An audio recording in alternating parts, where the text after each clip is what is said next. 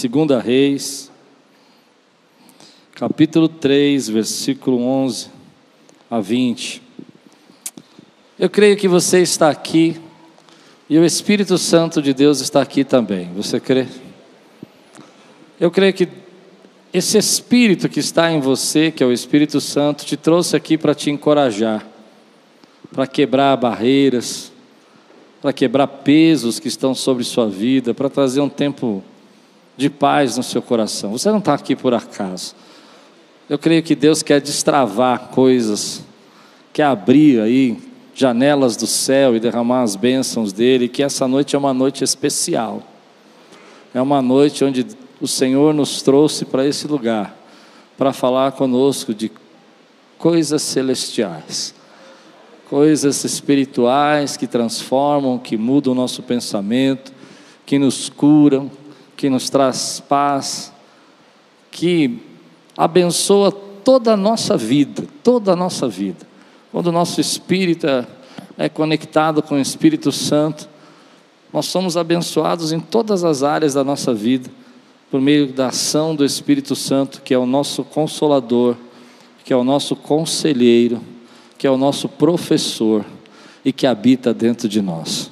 Se você tem o Espírito Santo e tem certeza que tem o Espírito Santo dentro de você, põe a mão no teu coração e fala obrigado. Aleluia. Como é bom nós temos a presença do Espírito Santo em nós. Amém, queridos? Amém. Levante bem alta a sua Bíblia, diga aí: essa é minha Bíblia. Eu sou. Eu tenho o que ela diz que eu tenho. E eu posso abrirei meu coração.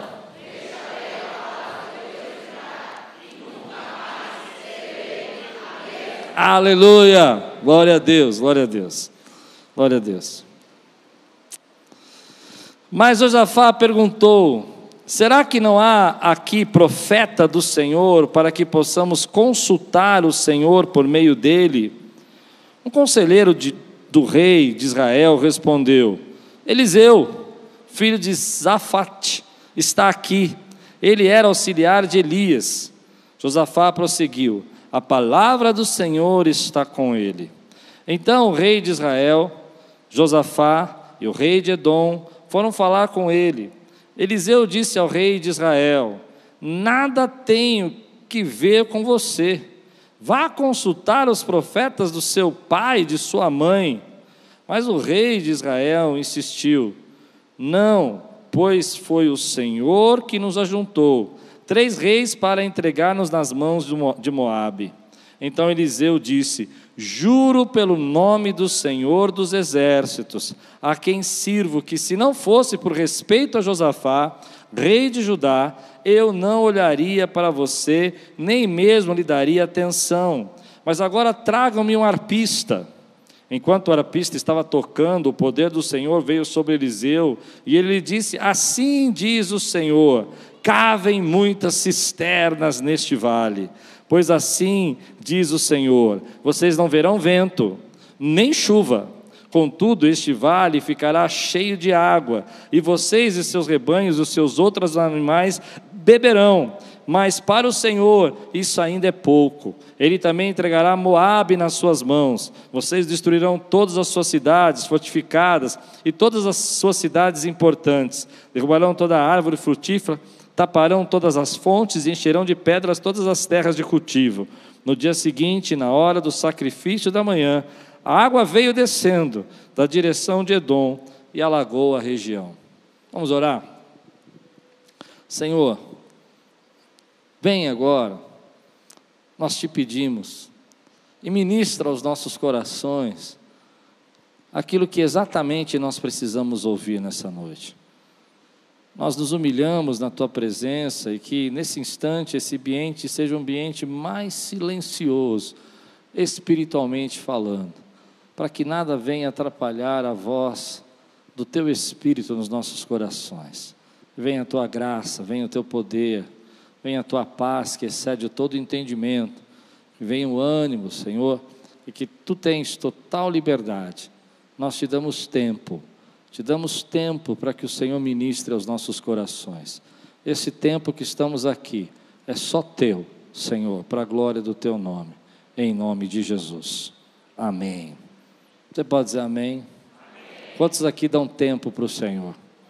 Amém. Eu tenho tanta coisa nesse texto que eu vou confessar para você que eu estou atrapalhado na pregação. Porque eu fico pensando em, em Eliseu. Eliseu é um dos profetas mais incríveis da Bíblia e menos pregado de todos os tempos.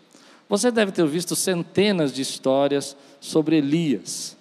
Interessante que Eliseu recebeu porção dobrada de Elias. Você lembra disso? Lembra que Eliseu estava lá na junta de bois, e Elias passa, joga a capa, Eliseu começa a seguir e diz: Olha, eu quero porção dobrada. Lembra disso? A Bíblia vai dizer para nós que Eliseu fez o dobro de milagres de Elias. O dobro de milagres de Elias. No entanto, quando eu fui pesquisar um pouco sobre a vida de Eliseu, eu descobri que não existem muitos livros biográficos ou livros que façam, façam uma mensagem é, expositiva, constante sobre a vida de Eliseu. Você acha inúmeros sobre Elias. Achei um ou dois sobre a vida de Eliseu, fininhos, pequenos. E eu fiquei pensando, por que isso? Eu mesmo, que já sou pastor há 30 anos, nunca fiz uma série sobre Eliseu.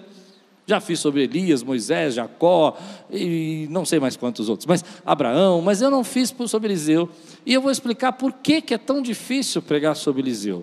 Porque Eliseu, ele é um, um profeta do Espírito. Ele é um profeta, eu sei que todo profeta é do Espírito, mas ele está numa dimensão espiritual que é difícil a gente entender a cabeça desse profeta. Ele é um cara que está em outro nível de, de revelação de Deus. Então, quando a gente vai estudando a vida de Eliseu, a gente percebe os atos dele, as atitudes dele, são sobrenaturais. Aliás, há quem diga que ele é um tipo, né? que foi um tipo, foi um, uma amostra, foi um, um como a gente fala, um drops, um, um pouquinho do que Jesus ia fazer quando viesse. E alguns milagres que ele fez foram parecidos com o que Jesus fez. Eliseu é um camarada que está tão cheio do Espírito Santo que ele está vendo as coisas de outro jeito, está enxergando de outro jeito. E nesse texto aqui é um texto incrível, porque o tema de hoje que eu quero ministrar na tua vida é cave. Diz aí, cave. Olha para o teu marido e fala, cave. Olha para a tua esposa e fala, cave. Esse texto é um texto incrível porque o que vai acontecer é o seguinte: ah, Jorão, que é o rei de Israel, você lembra que o reino está dividido, tem o reino de Judá e o reino de Israel, já não é um povo só, estão separados desde de Salomão, de Roboão, seu filho, e esse reino ficou dividido. E no reino de Judá está Judá, perdão, Josafá. Josafá é um rei que teme ao Senhor, que tem coração voltado para Deus. Mas Jorão, ele é filho de Acabe e Jezabel. E ele tem aquela toda aquela perseguição que os seus pais fizeram a Elias, lembra disso? E Eliseu era o ajudante de Elias, e ele sabia de tudo isso. E de repente, quando Jorão assume isso, na verdade, Acasias, que era o filho de Acabe, e Jorão é o neto de Acabe, na verdade, Acasias reina por pouco tempo. E o povo de Moabe se rebela contra Israel e começa então a querer criar uma guerra.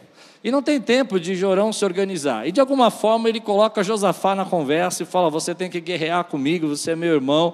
E Josafá entra numa batalha que não é dele, já preguei sobre isso uma vez. Ele vai fazer uma luta que não é dele. E não só ele, mas eles colocam Edom no meio da história. Esse rei Jorão, meio covarde, meio medroso, ele vai colocando um monte de gente para guerrear contra ele, mas não vai buscar Deus, não vai consultar o Senhor, não vai pedir nada para Deus. E de repente eles vão com aquele exército, e, e Jorão pergunta para Josafá: como é que a gente vai guerrear? Por onde a gente caminha? E Josafá fala: acho que nós devemos ir pelas terras de Edom. E quando eles chegaram pelas terras de Edom, eles descobriram que aquele pequeno riacho que havia lá ah, havia secado. E eles estavam envolvidos numa grande seca. E aquilo que eles tinham levado de provisão tinha acabado, não tinha mais água para eles. E eles começaram a perceber que eles iam ser destruídos pelo reino de Moab, porque, embora eles fossem três reis, e acho, que esse texto tem tanta lição para nós, né? Às vezes a gente confia no, na grandeza do nosso exército, nas alianças que nós fazemos, e esquecemos que a vitória vem do Senhor. Você pode dizer amém? Eu nem comecei a pregar, mas a vitória vem do Senhor. Ah, não é a quantidade de gente que está do teu lado. Você com o Senhor é a maioria. Você sem ele é minoria, não importa quanta gente esteja com você. Amém? Então ele está lá. E de repente o exército dele começa a passar sede, as pessoas começam a, a morrer pelo caminho, os animais começam a morrer pelo caminho, eles começam a se desesperar. Eles falam: Deus, Jorão diz: Deus nos trouxe até aqui, nos uniu esses três reis para que nos matassem aqui. Ele está desesperado. Mas aí que é legal, porque Josafá é um cara do espírito. Josafá é um rei espiritual.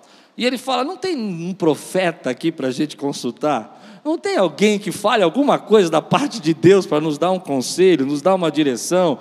Não tem ninguém que pudesse falar conosco? E aqui é uma lição para nós que eu nem comecei ainda, mas Deus falou no meu coração. Querido, olha que coisa linda. Se você está passando por uma luta, não fique desesperado, busque direção de Deus, porque Deus tem uma palavra para você. Tem muita gente que desespera cedo demais, antes de consultar o Senhor. O Senhor tem resposta para a tua vida. Aleluia. Quantos creem nisso?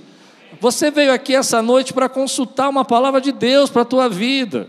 Ah, não sei o quanto você está chateado, eu não sei o que seu marido fez, eu não sei se você não gostou do almoço, mas eu sei que Deus quer te dar conselhos, quer te orientar e te dar uma palavra profética para você. Você crê nisso? E Josafá então diz: não tem nenhum, nenhum profeta aqui no nosso meio.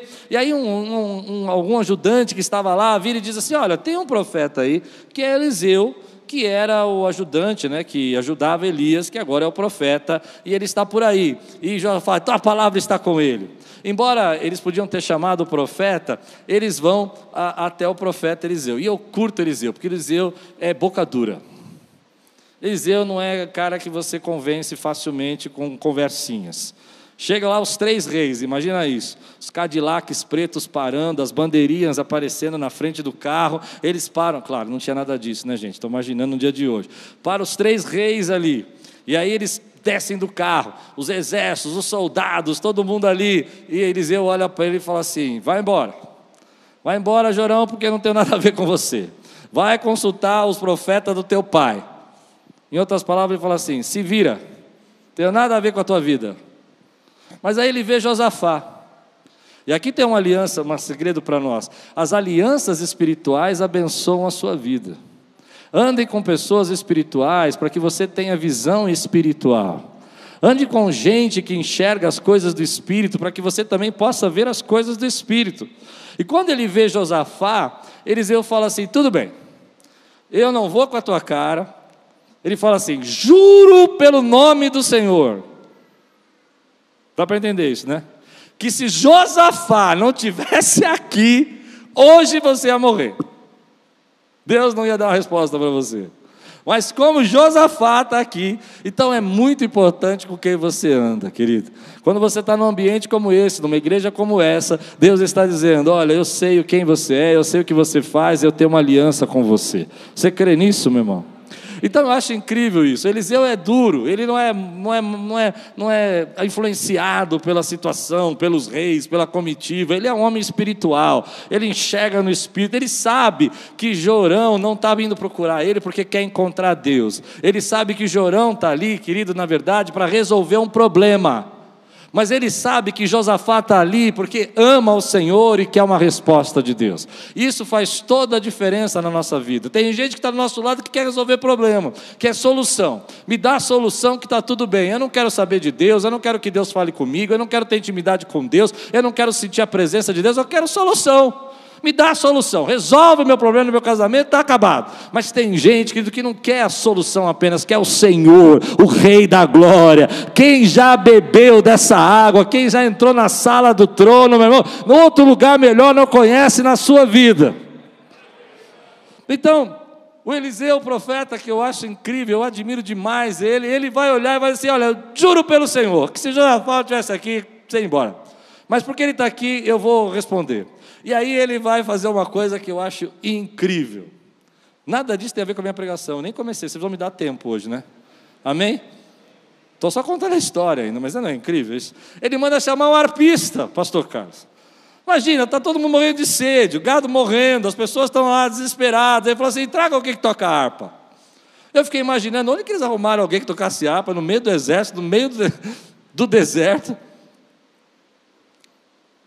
Mas aí tem uma lição para nós. Você chega atrasado no culto?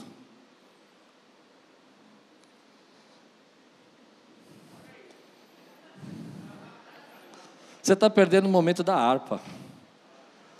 O louvor nos conecta com o Espírito. Eu acredito, essa é uma opinião minha, tá? eu posso estar até forçando o texto. Pesquisa aí, vocês são teólogos. Eu acredito que ele estava tão, tão bravo com o Jorão, e com sua família, que ele não estava na vontade de falar nada. Ele falou: traz um arpista, que pelo menos eu entro no espírito. Quem sabe ele tocando aqui um hino, um salmo, eu consigo me conectar com Deus, porque eu olho para você e não tenho vontade de falar nada. Querido, quando nós estamos adorando o Senhor, nós nos conectamos com a presença do Espírito Santo de Deus. Se você não adora, você está perdendo uma parte daquilo que Deus quer derramar na sua vida. Tem muita gente que não adora mais, tem muita gente que não louva mais. Eu não quero ser uma pessoa careta, agora chata, sabe? Mas às vezes você não tem nenhuma música no seu carro que fale de louvor ao Senhor. Às vezes você não escuta nem um dia na semana um hino que fale da glória de Deus. Quando você escuta as coisas que glorificam o Senhor, os cânticos, teu espírito se conecta com as coisas espirituais. Você crê nisso, meu irmão? Então, ele olha e começa a se tocar, e ele começa a profetizar, e aí ele vai dizer uma coisa, e agora eu vou começar a pregar. Preparados? Quem está pronto, diga estou pronto. Ele vai dizer uma coisa incrível. Ele vai falar assim: olha, vocês não vão ouvir barulho de água. Vocês não vão ver barulho de água, não. Vocês não vão ver chuva. Vocês não vão ver vento. mas cave muitas cisternas, porque Deus vai enviar água. Você precisa entender isso. Se eu estou no meio de um deserto, um lugar que eu não conheço, e eu estou precisando de água, o que, que você imagina? Que Deus vai mandar? Chuva. Essa é a resposta óbvia. Essa é a resposta clara. Mas Deus tem milagres inesperados na nossa vida. Deus tem saídas que a gente não pode imaginar na nossa vida. Às vezes nós achamos que a resposta de Deus vai ser a chuva, mas Deus pode fazer muito mais do que pedimos ou pensamos, diz a palavra do Senhor. Talvez você esteja limitando o poder de Deus, mas Deus tem algo que vai surpreender as suas expectativas, algo que você não espera. Ah, eu me lembro que quando alguns, alguns anos atrás, estudando esse texto, não sei aonde eu li, eu procurei ontem, em vários livros que eu tenho em casa, não achei, mas é, é algumas pessoas acreditam que ah, houve uma chuva em uma outra região e a água veio. Hum, não sei, porque eles não viram barulho de chuva, diz a Bíblia. Eu me lembro há muitos anos atrás, estudando isso, ah, alguns disseram que algumas de geleiras descongelaram e a água desceu das montanhas. Eu não sei, meu irmão. Ou pode ser que um lençol freático ah, tenha é, estourado e a água tenha jorrado. Eu não sei que isso. Eu não sei se lá nessa cidade, nessa terra, tem castor. Mas eu fiquei pensando que se fosse nos Estados Unidos, podia ter sido um castor que fez uma represa e Deus mandou ele quebrar. O que eu quero brincar com você, meu irmão, acho que deu para entender. Lá não tem castor, tá só nos Estados Unidos. Mas eu queria brincar com você, eu fiquei pensando nisso. Talvez foi um castor que Deus falou: faz uma represa aí, segura tudo, e hora que eu mandar, você solta. O que eu quero dizer para você é que Deus tem para você milagres da onde você não espera. Você está querendo ser mais inteligente que Deus. E Deus está dizendo para você: ei, eu vou fazer algo que você não vai ver a chuva, mas vai ver a água que você precisa. Você não vai ver a chuva, mas vai ver a resposta de Deus para a tua vida. Você não vai ver da forma como você espera, mas Deus tem coisas a fazer na sua vida que ninguém explica, ninguém entende. Você só pode viver pela fé, só pode viver porque você acredita na palavra de Deus, só pode viver porque você está debaixo da palavra do Senhor. Então, como eu fico pensando nesse texto, que eu acho incrível, é como eu às vezes quero que Deus siga o meu mapa. Como eu quero que Deus faça as coisas na minha ordem, na minha sequência. Senhor, eu tenho falta de água, eu quero chuva. E Deus fala: Ei, você não sabe de nada, garoto. Você não sabe, eu não preciso de chuva para mandar água. Eu tenho água debaixo da terra, eu tenho água na montanha, eu tenho água onde eu quiser. Sou eu, Deus, que posso fazer coisas que você não espera. Se preocupa só em dizer para Deus: Senhor, eu preciso disso. Não se preocupa em dizer para Ele como Ele tem que fazer o milagre. Mas é interessante que ah, você, você se coloca no lugar desse exército agora, e no lugar desse exército, pensa bem comigo. Todo mundo morrendo de sede, todo mundo com sede, três reinos ali perdendo a batalha. E olha que coisa sobrenatural. Cave poços. Diga comigo, cave. Cave cisternas, diz o texto. Mas olha, está em seca. E o próprio profeta está dizendo agora que você não vai ouvir barulho de chuva e nem vai ver vento. Não, você não entendeu. Cave sem ver. Cave sem ter sinais. Cave sem que haja barulho. Sem que haja sinais no céu. Sem que você veja chuva. E o próprio Deus está dizendo para você que não vai ter chuva, mas cave. Eu não sei se eu consigo pregar isso na dimensão que eu gostaria. Mas Deus está dizendo para mim, no meu coração, que tem coisas que você precisa fazer, que, ainda que você não entenda e não compreenda, porque é assim que a fé opera. A fé opera, querido, quando você começa a obedecer aquilo que Deus está tocando no teu coração para fazer. A fé opera quando você começa a dizer: Bom, eu não sei como Deus vai fazer, Ele está dizendo que não vai ter chuva, Ele está dizendo que não vai vir barulho de vento, mas Ele está dizendo para eu cavar, e eu vou fazer o que Ele está mandando eu fazer, eu vou cavar. E Ele vai encher essa cisterna. Então eu fico imaginando aquele povo começando a abrir buracos e buracos e buracos e buracos e buracos e buracos e não ver nada, e não enxergar nada. Talvez acordassem de manhã, como diz o texto, na primeira hora ali, já veio, na hora das ofertas, já veio a, a, a água descendo, e eles olhando aquele sol a pino e a água chegando. Deus está falando comigo e com você, querido, que as bênçãos que Ele tem na sua vida começam primeiro com a sua atitude. Começa primeiro com você colocando a, sua pá na terra e dizendo: Deus, eu sei que o Senhor tem uma promessa na minha vida, eu sei que o Senhor quer fazer algo na minha vida, eu sei que o Senhor tem promessas espirituais para mim e eu vou começar a cavar. Essa depressão não vai me prender, essa tristeza não vai me prender, eu vou começar a cavar minhas palavras de louvor, minhas palavras de adoração, minhas palavras de gratidão ao Senhor. Eu vou começar a abrir esses buracos, cabe mais um buraco ali, eu vou fazer mais um buraco ali, porque o Senhor vai encher do Espírito Santo Santo esse buraco, cabe mais um buraco ali, e eu vou abrir essa cisterna mais profunda que eu puder, porque a tua glória vai encher essa terra, vai encher esse lugar. Tem muita gente, querido, que não entende esse passo de fé. A fé começa a acontecer na tua vida quando você sente, tem certeza que Deus quer fazer algo para você, que Deus está desejoso de abençoar você, ainda que você não veja sinais, ainda que você não veja barulho de chuva, você começa a cavar cisternas na sua vida. O que é cavar cisternas? Começa a ter atitudes na direção daquilo que Deus mandou você fazer. Me deixa eu falar de um pouco de coisas espirituais e celestiais. Deus tem mais para você, espiritualmente falando. Ele já conquistou tudo que você precisa na cruz. Você sabe disso. Ele já deu promessas a você, querido, que rios de água viva fluiriam dentro de você. Você já sabe disso. Eu não estou contando nenhuma novidade. Ele disse para você, querido, que estaria com você todos os dias e que nunca te deixaria e nunca te abandonaria.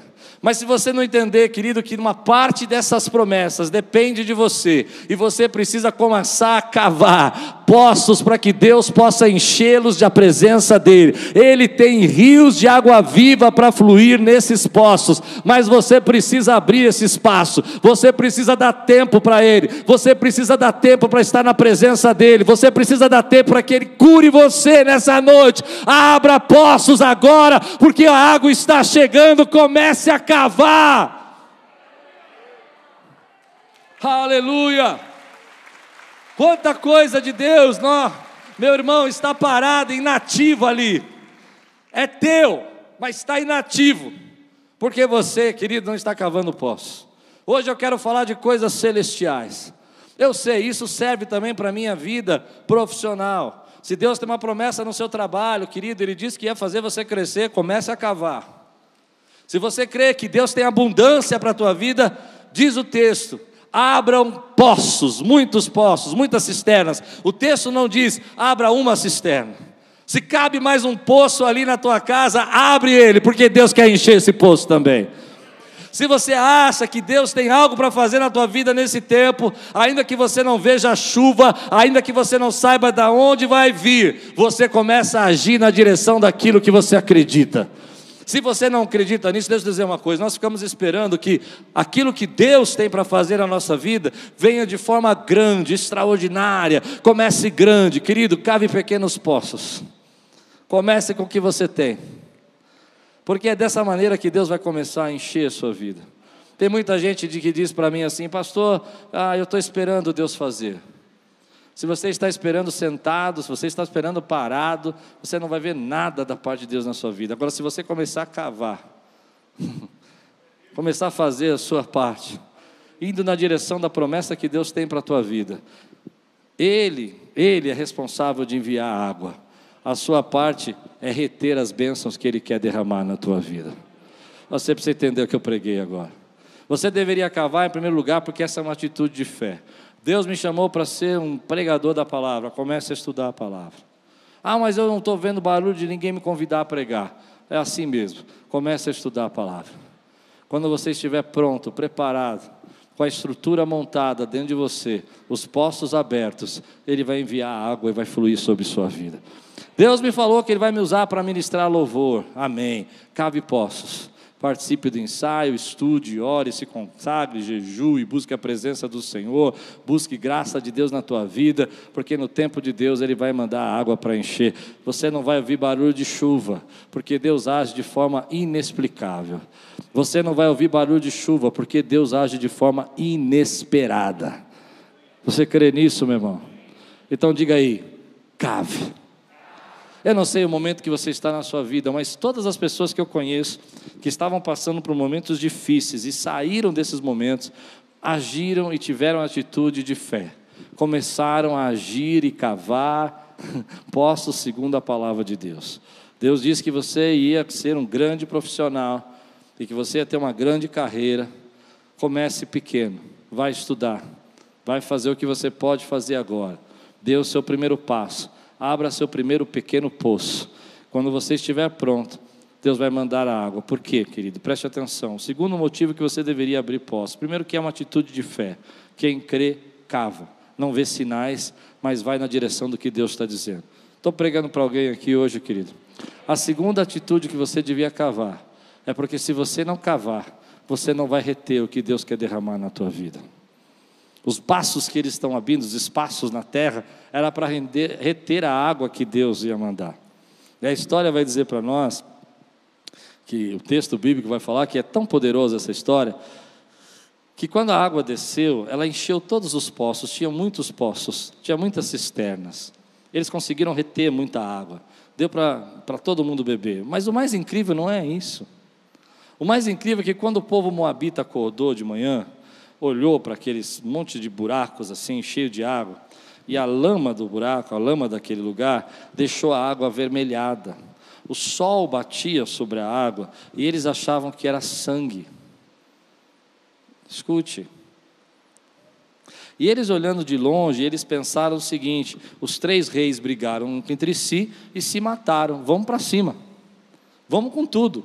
E abriram as cidades e foram com tudo e foram guerrear. E quando eles chegaram lá, eles descobriram que aquilo era água, não era sangue, não tinha ninguém morto, e o exército de Israel, o exército de Judá, cercaram eles, e Deus usou não só a água para trazer o milagre, para matar a sede, mas para trazer a vitória do povo de Israel. Se você não cavar, você não consegue abrir espaço para reter o que Deus quer derramar na tua vida. Se você não segurar essas bênçãos, aquilo que vai te dar a vitória amanhã não vai estar lá. Eles poderiam dizer: Bom, tudo bem, eu bebo a água aqui que está sendo derramada, está tranquilo. Mas a água que ia ser derramada naqueles postos ia servir para causar uma ilusão que ia dar a vitória do povo de Deus. Você precisa reter as bênçãos que Deus está querendo derramar na tua vida. E para você reter essas bênçãos, você precisa ter a estrutura que Deus quer te dar. Tem muita gente que está dizendo assim: ah, eu estou aqui, estou fazendo, e se Deus quiser, Ele vai fazer na minha vida. Mas se você não tiver como reter, na hora que Deus mandar a água sobre a sua vida, você não vai ter como segurar o que Deus quer fazer na tua vida. Então é agora que Deus está trabalhando o teu espírito. É agora que Deus está fortalecendo a tua vida espiritual. É agora que Deus está forjando o teu caráter. O deserto que a gente passa é um jeito de Deus nos ensinar a cavar poços. É nessa forma que a gente vai reter as bênçãos quando elas chegarem e elas não vão escorrer da nossa vida. É nesse momento que a gente começa a entender, querido, que se a gente não estiver preparado, as bênçãos vêm, a oportunidade chega, mas você não consegue segurar nada. Já viveu um tempo assim na sua vida? Você deixou, por exemplo, passar as oportunidades, elas vieram na sua vida, mas você não conseguiu reter porque você não estava preparado para segurar essas oportunidades. Sua mente não estava pronta seu coração não estava voltado para Deus, seus pensamentos não estavam conectados com o Senhor. Você achava que três reis era o suficiente para ter a vitória. Você não entendeu que há outras variáveis que você depende de Deus. Mas Deus nessa noite está trazendo você para dizer: comece a cavar. Deixe comigo que eu sou Deus que vou enviar água sobre sua vida. Você precisa reter as bênçãos. Cria estrutura. Eu fiquei pensando nesse texto em nós, como igreja. fazendo essa arquibancada, fazendo os banheiros, nós estamos cavando. Estamos cavando porque nós temos uma promessa. E em breve a gente não vai ouvir barulho de chuva, mas a promessa do Senhor vai se cumprir na nossa vida. E eu não sei de onde vai vir a água, mas eu sei que ela vai vir do jeito que Deus quiser, seja das montanhas, seja de uma chuva distante, seja de um sol freático, seja de um, de um castor que fez uma barragem e Deus mandou ele abrir. Deus é poderoso para encher esse lugar da glória dele. E se você crê, levanta a tua mão, dá um glória a Deus, meu irmão. Comece a cavar. Aleluia! Aleluia! Eu estou cavando. Eu estou cavando sem sinais. Eu estou cavando sem ver chuva, eu estou cavando sem ver barulho, mas eu creio que eu estou debaixo de uma palavra. E que você está cavando já há um tempo na sua vida, abrindo espaço, criando oportunidade, fazendo a sua parte, fazendo o que Deus mandou você fazer. Querido, não desanime, está perto, na hora exata, como diz a Bíblia, a água vai vir sobre a sua vida e você vai viver as bênçãos que Deus tem para você. Não pare de cavar, continue cavando os projetos de Deus para você. Agora, há uma coisa que Deus toca no meu coração. Para mim, esse é um símbolo do que o Espírito Santo quer fazer na nossa vida. Estamos num mundo seco. Confiamos, às vezes, no poder dos nossos exércitos. Achamos que se estivéssemos reunidos com três grandes exércitos, independente da palavra de Deus, a vitória será nossa. Esse povo vai ser pequeno, as batalhas vão ser pequenas porque nós temos pessoas, nós temos armas, nós temos exército, e nós não entendemos as variáveis da vida. E Deus está dizendo para você que você não é um ser que vive a sua própria custa, a sua própria vontade, você é um ser que está conectado com Ele, é um ser espiritual. E de repente você começa a ver que as coisas não vão bem na tua vida.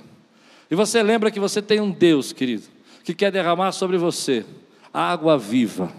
Água viva mas o seu coração não está preparado, não tem espaço para Deus derramar água viva. Há tantos pensamentos, tantas ideias. E Deus começa a falar com você da seguinte maneira e diz: Filho, abra espaço no seu coração para que eu possa colocar água viva dentro de você e a minha presença dentro de você. E você diz: Senhor, eu não sei como fazer isso. E Deus começa a dizer para você no seu coração: Ei, esqueça as coisas que passaram, esqueça os seus traumas religiosos, esqueça as suas experiências ruins na igreja. Agora eu quero derramar água sobre a sua vida, eu quero encher você da minha presença. E Ele fala: comece a cavar, volte a orar, volte a ler a minha palavra, abra espaço para que eu possa falar com você, se envolva com as coisas espirituais que eu tenho para derramar na tua vida. E à medida que você vai cavando, querido, e vai abrindo esse espaço, chega uma hora, querido, que Deus envia água viva sobre você. E você começa então a sentir a presença de Deus. E aquele que não orava em línguas começa a orar em línguas. E aquele que não tinha mais desejo de servir, volta a ter desejo de servir. Aquele que não tinha alegria, começa a receber a alegria do Senhor, que é a força. Eu não sei quanto tempo eu vou ter que cavar mas eu sei que Deus está trazendo coisas novas para a minha vida, espiritualmente falando. E quem está comigo aqui, me ajuda a abrir poço, porque cabe mais um poço ali, cabe mais um poço ali, cabe mais um poço na igreja da criança, cabe mais um poço numa liga nova. Deus tem coisas extraordinárias para fazer. Quem crê, levanta a tua mão, dá um glória a Deus e joga a tua mão para alto. Aleluia! Cave! Eu queria ouvir você dizer: cave! Está quase bom mais meia hora de pregação você vai receber.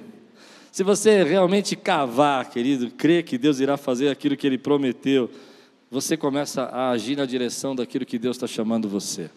Tem muita gente que está dizendo assim: ah, eu, Deus vai me preparar uma pessoa para o meu relacionamento. Cave. Aí você vai dizer: cavar como, pastor? Se envolva nas coisas de Deus e deixe Deus trazer a água. Você não pode forçar Deus trazer a água mas você pode se tornar uma pessoa melhor para receber o relacionamento que Ele quer entregar na tua vida. Hum. Peguei pesado agora, né? Acho que deu para entender o que eu falei, né? Você não pode apressar a água a vir, mas você pode se preparar como uma pessoa melhor, uma pessoa cheia de espírito, uma pessoa saudável, para ter relacionamentos saudáveis, para quando Deus enviar esse relacionamento você está pronto. Da mesma maneira, o seu trabalho, sua carreira, Deus pode fazer. Uma das formas que eu acho mais incrível de nós abrirmos poços do nosso coração, para que Deus venha matar essa sede, essa esperança na nossa vida e venha trazer sobre nós graça, é a oração. Para mim não tem outra coisa que abre mais espaço para a presença de Deus do que a oração. Existem muitas guerras, muitas batalhas e muitas lutas espirituais que a gente pode travar. Mas é a oração, querido, que vai fazer você vencer. E se você quiser vencer essas batalhas, você precisa abrir espaço no seu coração para receber aquilo que Deus quer derramar. Eu não sei se você percebe isso, mas eu acho que eu nunca, nunca na minha vida vivi um tempo de tantas batalhas como tenho vivido nesse tempo. Espirituais, estou dizendo. Quantas pessoas chegam na igreja e às vezes elas chegam na igreja desesperadas. Outras chegam na igreja completamente fechadas para aquilo que Deus quer falar com elas. É um tempo difícil. Eu sinto às vezes, enquanto estou pregando, que Deus está falando comigo, Deus está falando com você, e de alguma forma o Espírito Santo está tocando a tua vida. Você diz que o Espírito Santo habita aí, não diz? Mas mesmo assim, nesse mesmo tempo, há pensamentos, há palavras, há tristezas que vêm no seu coração, há um sentimento de que você não deveria se envolver com as coisas do Espírito. Nessa noite, Deus trouxe você aqui, como eu falei, para libertar, para curar, para abençoar, para você sair desse culto hoje cheio da presença dEle. Eu acho que algumas coisas que eu tenho aprendido sobre oração, que às vezes a gente não entende, que a gente não compreende, por que, que nós deveríamos orar mais? Por que, que nós deveríamos abrir mais esse espaço para Deus? Há duas coisas na palavra do Senhor, eu falei de manhã, eu quero repetir à noite. Duas coisas que você precisava orar mais. A primeira está em Mateus 26, 41. Diz assim: Vigiem e orem, para que não caiam em tentação. O espírito está pronto, mas a carne é fraca. Deixa eu te dar uma outra visão para isso. Quando a gente pensa, vigie e ore para que a gente não caia em tentação, o que vem na nossa cabeça é: ah, eu vou cair em pecado. Deus não quer que eu peque. Tudo bem, isso, isso é, é uma parte da verdade. Mas o que Jesus está dizendo para nós é que a gente deveria orar para evitar uma série de problemas na nossa vida. Uma série de buracos que você não deveria entrar. Não esses poços que eu estou dizendo. A tentação e, e, e essas coisas que a gente passa acabam abrindo espaço para a gente ter uma série de problemas que a gente não deveria enfrentar. Quando você está preparado, está cheio do Espírito, você consegue dizer não para algumas coisas. Você devia orar mais para evitar essas confusões que você entra. Às vezes você entra em confusão e você nem sabe que entrou. Você diz sim para todo mundo. Você não consegue controlar o teu cartão e não consegue resistir à tentação. Estou muito pesado hoje? Está tudo bem ainda? Somos amigos ainda? Tenho crédito? Mas eu fiquei pensando não só nessa tentação macro, sabe? Sexual, que a gente também precisa orar para evitar. Amém? Mas eu fiquei pensando na tentação do dia a dia mesmo, daquela tentação de você ficar desanimado, de você falar coisas que não deveria falar porque você não está conseguindo se controlar. Você deveria orar mais para não abrir buracos que não são cisternas do Espírito na sua vida, para que você não venha cair em coisas que você não deveria cair. Nós colocamos a tentação na nossa geração hoje apenas como a ideia de que, ah, Deus não quer que eu peque. Legal, é verdade. Não é verdade? Mas é mais que isso. Você está trazendo problemas na sua vida porque você está deixando a tentação do orgulho tomar lugar. E se você estiver na presença do Senhor, você não vai cair mais nessa conversa do orgulho. Sabe por que você briga tanto? Porque a cisterna está muito rasa. Abre o buraco maior para o Espírito Santo encher mais a tua vida. Ah, quero ouvir um glória a Deus aqui, meu irmão. Ei, você está com a cisterna tão rasinha que quando o Espírito Santo derrama água, não retém nada. E aí você começa a entrar em conversas, em influências, em fermentos que não são os fermentos de Deus para a tua vida. Então você devia orar mais. Porque ultimamente eu conheço muita gente que está se enrolando na vida, envolvendo uma série de problemas, que se orasse um pouquinho mais, seriam guiados pelo Espírito Santo para evitar tudo isso. Quem recebe essa palavra hoje na sua vida? A segunda razão, eu acho essa mais ainda forte do que você deveria orar mais, está lá em Tiago 4,2. Eu peguei só o final do versículo, porque o contexto do versículo ele é expandido, né? Ele fala de cobiça, ele fala de orar errado, mas uma das coisas que ele fala que é interessante, diz assim: não tem porque não pedem. Diz aí, não tenho porque não peço.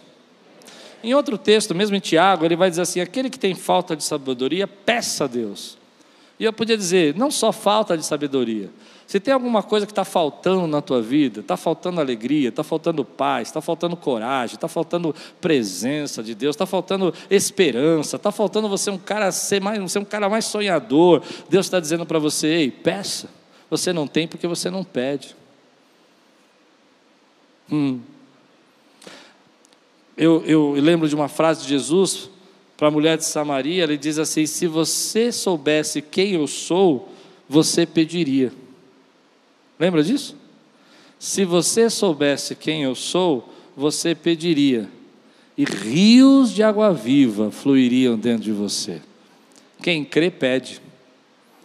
Tem muita gente que está vivendo na falta, na escassez, na secura dessa vida na falta da alegria, na falta da esperança, na falta da paz, na falta da presença, da certeza que Deus cuida da tua vida. E sabe como é que você vai cavar essa cisterna para receber água? É por meio da oração. Isso não tem nada a ver com o que as pessoas fizeram a você. Isso não tem nada a ver com quem machucou você no passado. Tem a ver com aquilo que Deus quer fazer na sua vida hoje. Se você começar a orar, querido, há uma série de coisas que você vai começar a evitar na tua vida e você vai dizer isso não, eu não sinto paz. Esse negócio não vem da presença de Deus. Essa confusão aqui, já vi que vai dar confusão porque alguma coisa entristeceu o meu espírito, porque eu estou em comunhão com o Senhor. Ele tem falado no meu coração que isso não é uma coisa para eu me envolver nisso. Por outro lado, ele vai dizer: Senhor, eu tenho coisas que estão faltando na minha vida. Eu preciso aumentar agora a minha a minha fé. Eu preciso acreditar mais no que o Senhor pode fazer. Eu preciso viver mais a tua presença. E Deus está dizendo: você não tem porque não pede.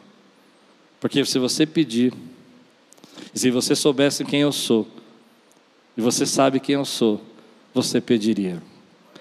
Sabe o que eu gostaria que essa igreja pedisse? Posso compartilhar com você o que Deus tem falado no meu coração.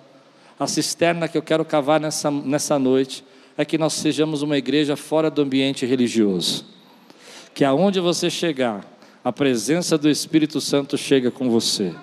O fermento de Deus chega na tua vida, querido, e você começa a fermentar essa massa chamada mundo, aonde você se relaciona. Você não precisa de um microfone para pregar. Você não precisa de um púlpito para pregar. Você não precisa de pessoas aqui na igreja para dizer que você sabe pregar. Você só precisa seguir o que o Espírito Santo quer fazer na tua vida. Você pode ser igreja do Senhor sem estar no ambiente religioso. Você pode viver, querida, porção dobrada do Espírito Santo sem estar nesse ambiente só. Quando você chega no lugar, mas me entristece porque algumas vezes eu, eu vejo tantas pessoas cheias da presença do Espírito Santo de Deus e eu vou dizer uma coisa que eu sinto aqui. Eu vejo gente aqui nessa noite transbordando do Espírito Santo de Deus. Eu vejo várias cisternas aqui abertas no seu coração e Deus derramando água viva. Mas eu sei, querido, que tem gente que vai passar pelaquela porta porque não entendeu que é uma igreja fora do ambiente religioso. Diga aí, eu sou uma igreja fora do ambiente religioso. Ou seja, fora dessas, dessas paredes, aonde eu chego, a igreja do Senhor chega comigo, a palavra de Deus chega comigo, a voz do Senhor chega comigo. Você crê nisso, meu irmão? Mas eu tenho visto pessoas nesse tempo que, quando recebem tudo isso que Deus tem para elas, passam por aquela porta e vão se desconstruindo de ser igreja, vão tirando aquelas palavras que receberam e vão recebendo todo tipo de influência, todo tipo de fermento desse mundo na sua vida e vão ficando infladas e cansadas e pesada. Parou com isso, meu irmão. Você não vai desconstruir o que Deus construiu nessa noite. Você vai passar por aquela porta e vai dizer: Eu sou igreja do Senhor. Eu estou cavando porque eu estou esperando a promessa. E quem crê na promessa, cava. E quem crê na promessa, ora. E quem ora e vigia, não se enrola, não se prende a coisas que não tem. E sabe que aquilo que lhe falta, o Senhor vai enviar sobre a sua vida. Então, meu irmão, cave. Eu vou cavar, meu irmão. Eu vou cavar nessa noite até você sentir a presença de Deus na sua vida. Eu vou cavar aqui até o Espírito Santo tomar você e você lembrar dos dons que você tinha quando você se converteu. Eu vou cavar aqui nessa noite até você lembrar daquele dia que você se converteu, que suas pernas tremiam, suas mãos tremiam, e você dizia: O que está acontecendo comigo? Era o Espírito Santo convidando você a fazer parte da família dele. Eu estou cavando nessa noite para dizer para você que Deus tem mais para você nesse tempo. E Ele está lá esperando você dizer, filho, abra o poço, porque a água já está pronta para eu enviar sobre a sua vida. Me busque, ore, clame por mim, chame pelo meu nome, porque daquilo que você tem falta, eu posso derramar na sua vida em abundância. Comece a cavar comigo agora, porque o Espírito Santo está derramando nesse lugar. Aleluia. Aleluia. Aleluia. Cabe mais um poço aí. Cabe mais um poço na sua vida. Cabe mais uma experiência do Senhor na tua vida. Cabe mais um renovo de Deus na sua vida. Eu estou convencido que Deus está chamando a cada um de nós para ser uma igreja fora desse ambiente religioso. Para onde você chegar, a presença de Deus chegar na sua vida. Eu estou convencido que amanhã, quando você chegar no seu trabalho, esse ser igreja que eu digo, que é ser a, a noiva, ser a, o agente de Deus nessa terra, é ser a fé que o Senhor quer que a gente espalhe, é ser o fermento que Deus quer que a gente seja nesse mundo. Não vai ser desconstruído quando você ouvir influências e palavras que vão tentar destruir sua vida. Porque os poços que você está cavando nessa noite são tão profundos estão retendo aquilo que Deus quer derramar sobre sua vida. E as pessoas vão chegar para você e vão dizer assim: Você está doido de cavar esse poço? Não tem som de chuva, não tem barulho de chuva. E você vai dizer: Quem crê e quem age pela fé, segue a palavra e não segue as vistas. Segue o que Deus mandou fazer, porque o meu trabalho é cavar o poço e do Senhor enviar a água que vai encher esse poço. Você recebe essa palavra hoje na sua vida, querido? Diga comigo, eu estou cavando. Como é que eu faço isso? Espiritualmente eu já disse para você. Abre espaço para o Senhor na tua vida. Por meio da oração, por meio da leitura da palavra. Mas na nossa vida, nos nossos sonhos, nos nossos planos, você precisa começar a abrir espaços também para que Deus possa derramar na sua vida se você tem um grande projeto de Deus e o seu coração arde para isso. Se lá no teu trabalho, na sua vida pessoal, você espera que Deus faça alguma coisa, comece a fazer. Eu comecei a cavar um poço na minha vida, chamado Igreja Aquiles. E ela não começou aqui. Essa cisterna não começou aqui. Ela começou numa comunidade de risco de Jaguaré, onde nós íamos de sábado à tarde. Alguns jovens, eu, a Lupe, a pastora Débora, e nós víamos ali com esses jovens e cuidávamos de criança, e eu pregava para crianças e para mais 30 adultos. Fizemos isso por um tempo de um ano, se não me engano, um ano e pouco, mais ou menos, né? Um ano e meio, acredito. Até que o dia que Deus falou: Você já cavou o poço demais aqui. Agora vamos começar aquilo que eu planejei para a tua vida. Mas eu aprendi coisas espetaculares naquele lugar. Me lembro uma vez de pegar uma pessoa alcoolizada no meio da rua foi muito interessante que aquele homem veio na minha direção e ele me viu na rua e eu estava chegando na comunidade. Eu nunca tinha entrado numa comunidade de risco assim, essas comunidades grandes. E ele olhava para mim e falava assim: Eu vou te matar, eu vou acabar com você. E quando a gente é jovem, a gente é mais corajoso, né? Eu fui andando morrendo de medo, mas eu fui na direção dele.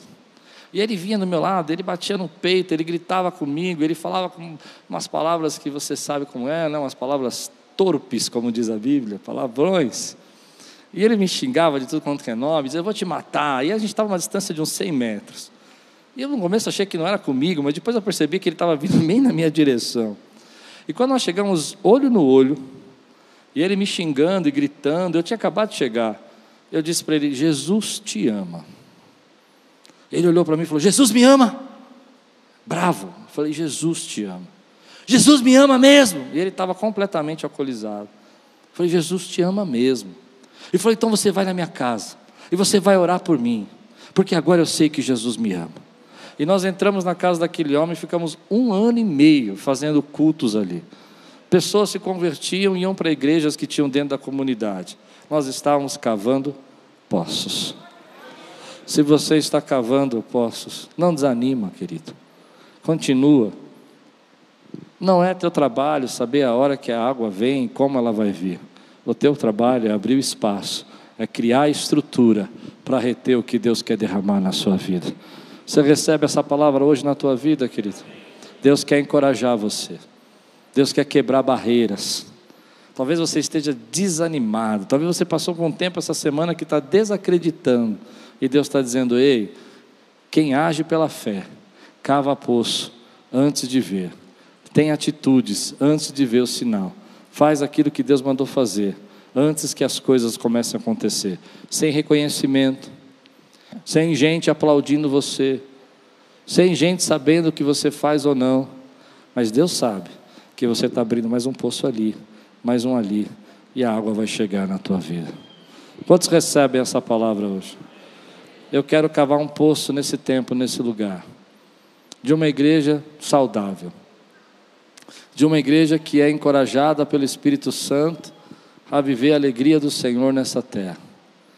Que apesar de todo o fermento que a gente vive, que você não viu a pregação, escute, dessa terra, Deus está derramando o fermento do reino na sua vida.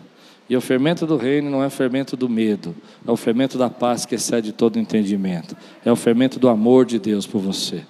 Deixe ele fermentar a tua vida nessa noite. E você vai ser igreja, fora do ambiente religioso.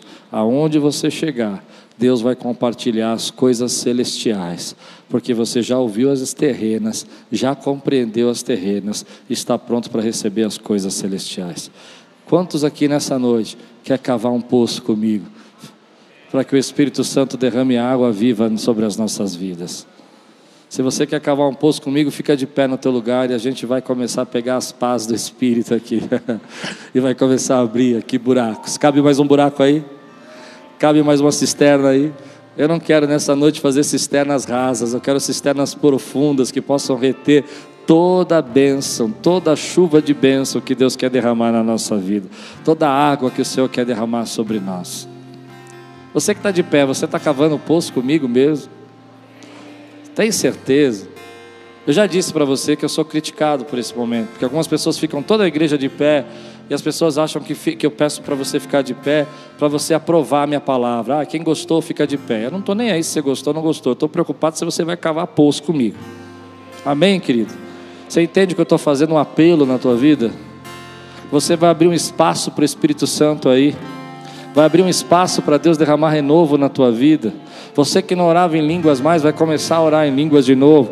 Você que não tinha visões, vai ter visões de novo. Você que não tinha alegria do Espírito, você era tão alegre do Espírito Santo, e ultimamente você está carrancudo, pesado, chateado.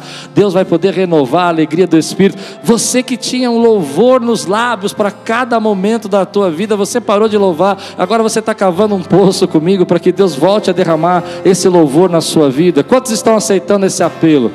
Levante sua mão e diga assim: Espírito Santo, eu sei que o Senhor está me chamando para ser igreja, fora do ambiente da igreja, e eu não vou desconstruir nada que o Senhor está construindo.